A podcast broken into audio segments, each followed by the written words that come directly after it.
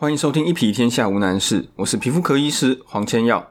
首先，我们来念一下评论，这是来自日本的 Lean，有很多 Y 跟很多 N。他说：“资讯拿捏得宜，说话方式专业且不失亲和度，花时间录制影片和 Podcast，以本身专业发挥影响力，值得佩服及感谢。也非常谢谢你的支持，我会继续努力的。”上一集的节目播出以后，收到很热烈的双方面的回响。有一些听众，他想要知道是哪一个意见领袖在讲这样子的消息。他说他想要避免接收到他的讯息。那另一方面呢，当然也有人他是持比较反对的态度，也就是说，他认为我讲的并不是正确的。他说他的确有吃了什么东西以后就长青春痘的这样经验。那为什么我说吃东西没有影响？今天我们就从这个地方出发来谈关于疾病的病因怎么去判断。对了。关于有网友来信问我说那个意见领袖是谁，这个我不会透露。基本上我对于这些资讯都是对事不对人。他提供的资讯是不对的，我认为是不对的，那我提出来说。但是对于这个人本身，我没有什么特别的意见，甚至我觉得既然都是同业，我都给予一定的尊重，所以我不会透露这位意见领袖的名字。基本上只要你有正确的概念，不管你的资讯来源是什么，或者你以后听到什么千奇百怪的理论。我想你就不会做一些错误的判断。疾病大概可以分成几类，有一些病它是有单一明确的病因的，比如说像肺炎。为什么会有肺炎？因为你接触到肺炎病毒，没有其他原因了。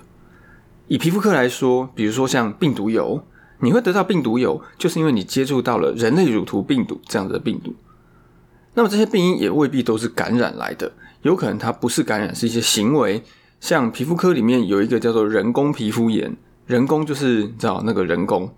那人工皮肤炎它的病因就是因为你手自己去抠或是挤啊，总之是你对它动手动脚才会产生这样子的疾病。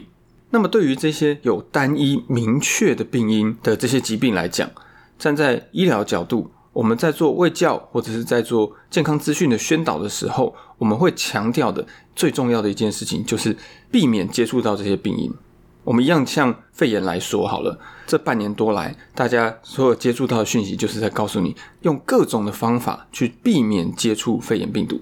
这类疾病的预防基本上是最单纯的，因为它的病因非常的明确。我们只要能够避免这个病因，它就不会有这样子的疾病。一般来说，对于这样子的疾病，比较不会有什么争议，大家普遍都会是有一个共识的。不过，还有很多病，它并不是这么简单，它是一种叫做多重因子的疾病。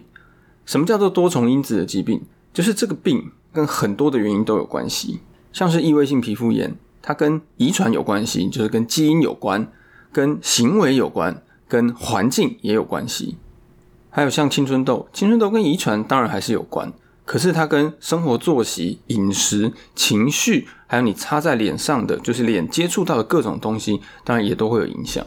针对这种多因子的疾病。有时候我们就没有办法很明确告诉患者说什么事情你不要做，或者是你避免什么东西，你就不会得到疾病。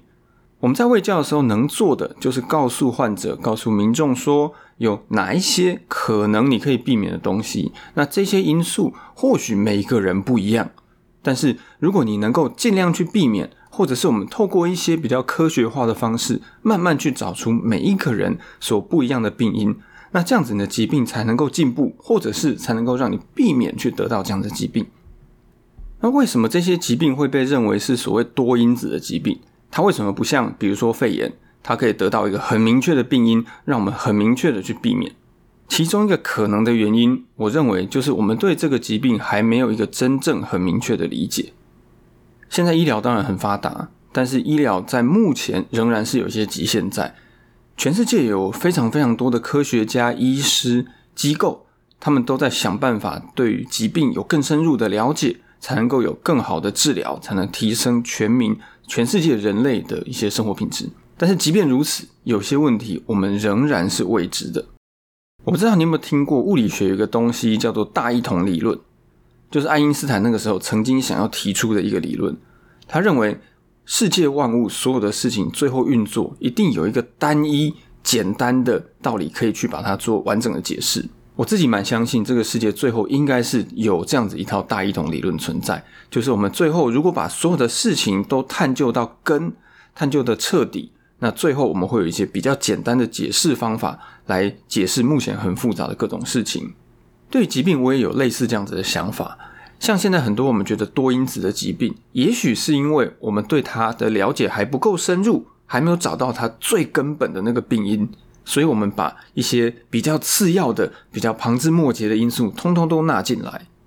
那当然，这并不是不对，而是就我们目前有的资源，就只能做到这样子的情况。也许有一天医学有了更突破性的发展，我们对这些疾病又会有不一样的认知，也不一定。这种事情其实，在医学的历史上面不断的在发生。比如说胃癌，曾经大家觉得它就是一个癌症，后来发现它跟感染，也就是幽门杆菌的感染是非常有关系的。从此，对于胃癌的治疗跟预防，就有了不一样的思维。总之，现在除了有一些很明确病因的疾病之外，另外有很多的疾病，它是属于多因子的病因，也就是说，它的病因并不是那么的明确，它有很多可能的嫌疑犯，但是对每一个人而言，会发病的原因不见得是一样的。我们以青春痘来讲，像最近很多学生的青春痘突然间变得很严重，为什么？因为明年一月要考学测，这个时候压力大的不得了。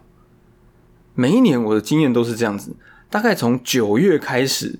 很多人他的青春痘就变得很失控，这个都是学生族群特别多。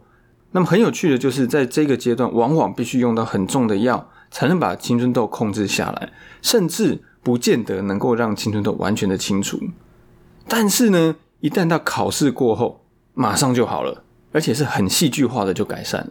有些小朋友他甚至考完试就去放假嘛，就去玩，也不想回诊看病，但是痘痘呢也都消了。所以这些人的痘痘就是对压力非常的敏感，也有些人他是只要吃甜食马上会长痘痘，最后还有一些人就是你睡眠不足，隔天马上发痘痘，所以原因非常的多，每个人状况都不一样。那你怎么样去找出自己的可能的致病因子？这个就要从生活中去留意。有一些人比较谨慎、比较严谨的，他甚至会做所谓的饮食或者是生活日记。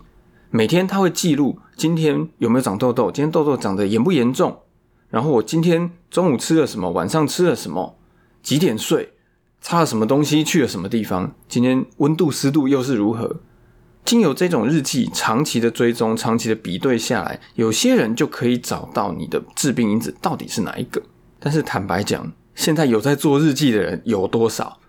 你要记的事情有这么多，有可能你全部都记录下来吗？我觉得这个是有点不切实际的，所以我们也只能从大方向去做一个筛选，就是大致去抓出，也许可能是这个因素。假如这个嫌疑犯不对我们生活构成太大的影响，我们能够避免，我们又不会造成什么太大的困扰，那我们就想办法去避免。比如说熬夜来讲好了，很多人觉得我熬夜就会长痘痘，好啊，那很简单嘛，那你就早点睡。其实熬夜不只是对皮肤不好，对整体的健康都不好。那我们能够早睡，当然尽量早睡。而且我想，避免熬夜这件事情，应该是绝大部分人都会想要达到的。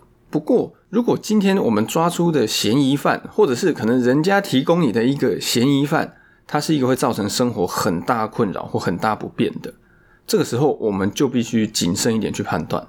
比如说，我举一个比较极端而且不可能发生的例子来讲：假设今天有人告诉你，喝水所以会长痘痘，你会长痘痘就是因为你每天都有喝水。那从此难道你就不喝水了吗？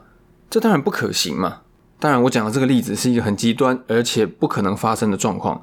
我会讲这个例子，只是为了让你比较容易理解我想要传达的概念。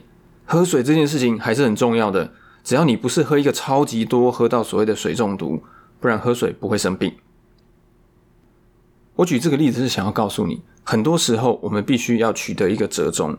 皮肤病很讨厌，没错，但是日子仍然要过。你说为了避免皮肤病，然后我把生活搞得天翻地覆，这样子值得吗？我不知道，也许有些人对于比如说痘痘真的很困扰，他愿意做这些事情。但是对绝大部分的人来讲，我们生活还是要过，可能你要上班，可能你要上课，你有工作必须要顾，你有家庭要照顾，不可能为了避免这些特殊的可疑的致病因子，就把你的生活其他面向搞得天翻地覆。上一集节目会引起争议的主要原因，就是认为食物跟痘痘到底有没有关系？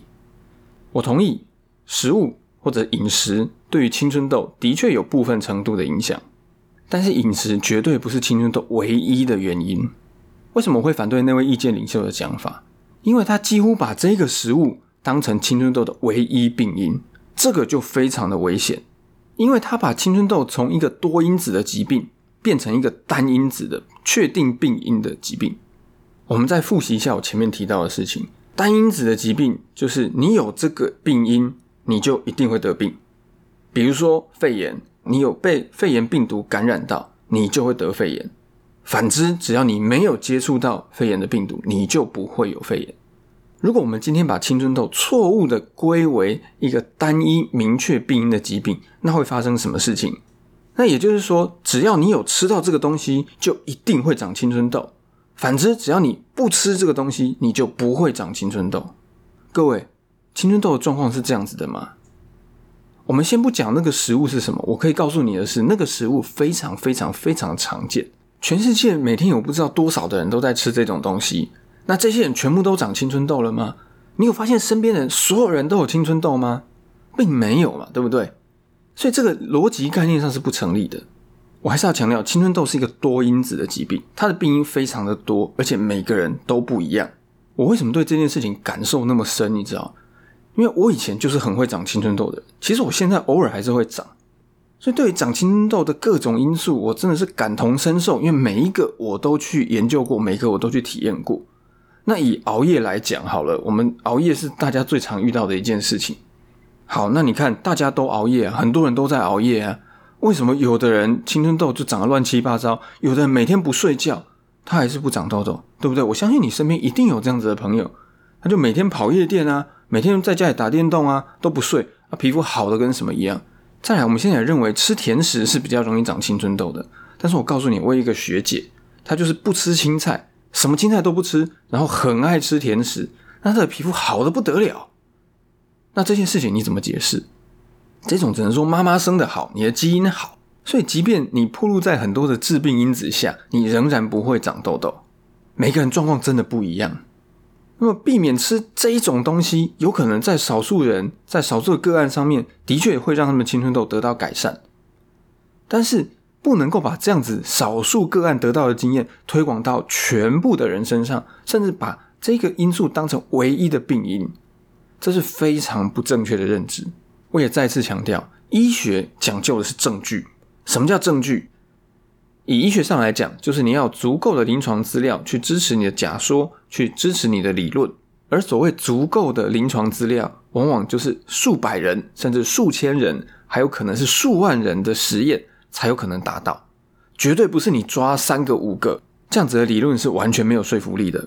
今天既然讲到食物，我顺便再提一下，很多人给我看诊过的患者，他会很惊讶，因为很多的医师或身边很多的好心人、亲朋好友。会告诉他很多的意见，说你这个也不能吃，那个也不能吃哦，这个吃了皮肤会过敏，那个吃吃了皮肤会痒什么的。结果我跟他说什么都可以吃，为什么我敢这样讲？因为绝大部分的皮肤病，它的病因并不是饮食。当然，我今天不是说所有的病人我都跟他说你都可以吃，乱吃回去怎么吃都行，不是。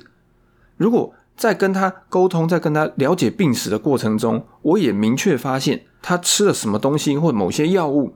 皮肤就会出状况，那我当然还是会告诉他说：“你这东西就别吃了吧。”但是我不会莫名其妙开张清单说你这些东西不能吃。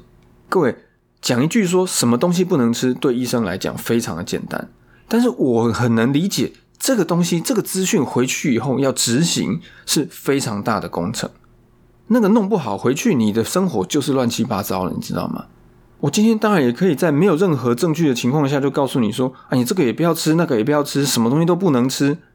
但是这样讲是很不负责任的行为啊，我觉得，因为很可能你今天的皮肤病跟我讲的这一串东西完全都没有影响。有些病也很好玩，他可能比较铁齿吧。虽然有医生或者是有谁跟他说你不要吃鱼，但是他还有时候还是会偷吃。他也会偷偷告诉我说，哎，我吃鱼其实好像皮肤也没有比较不好，没有什么特别的状况啊。对嘛？其实很多情况都是这样子啊。那张清单上面一堆食物，但是跟你的皮肤疾病一点关系都没有。那你那么辛苦，这个也不能吃，那个也不能吃，那是在弄心酸的吗？对于你要不吃什么东西这件事，除非有发现明确的因果关系，要不然我认为没有什么太大的必要。那其中有一个例外，就是如果这个东西本身就不是好东西，它对我们的健康本身就有危害，或者至少说不是很好，那我会告诉你就别吃了。你只要怀疑，你就别吃了。像前几天有个妈妈，她带小朋友来看病，小朋友是一个异位性皮肤炎的患者。妈妈跟我说，这小朋友只要一喝含糖饮料，皮肤就会痒。当然，她讲这句话的时候，小朋友脸上露出非常不以为然的神色。但是好，反正她觉得，妈妈觉得。小朋友喝了含糖饮料以后，皮肤就变得比较不好。这时候我就跟他说：“好啊，那就别喝啊。第一个，含糖饮料它不是生活必需嘛，你没有含糖饮料不会死掉，或者是你的饮食不会因为这样子就营养不均衡，所以就别喝了。第二个，含糖饮料本来就不是什么好东西啊。先不讲对皮肤的影响来说了，对体重啦、对血糖啦，其实都不好。既然它是一个百害而无一益，而且对于生活用不是必须的东西。”那我们干脆就不要吃嘛。以上就是这一集的内容，希望今天的节目能够让你对于饮食跟皮肤疾病之间的关系有更清楚的了解。请记得帮我到 Apple Podcast 留下五星或者评论，也欢迎你订阅我的 YouTube 频道，要你好看。我们下次见，我是皮肤科医师黄千耀。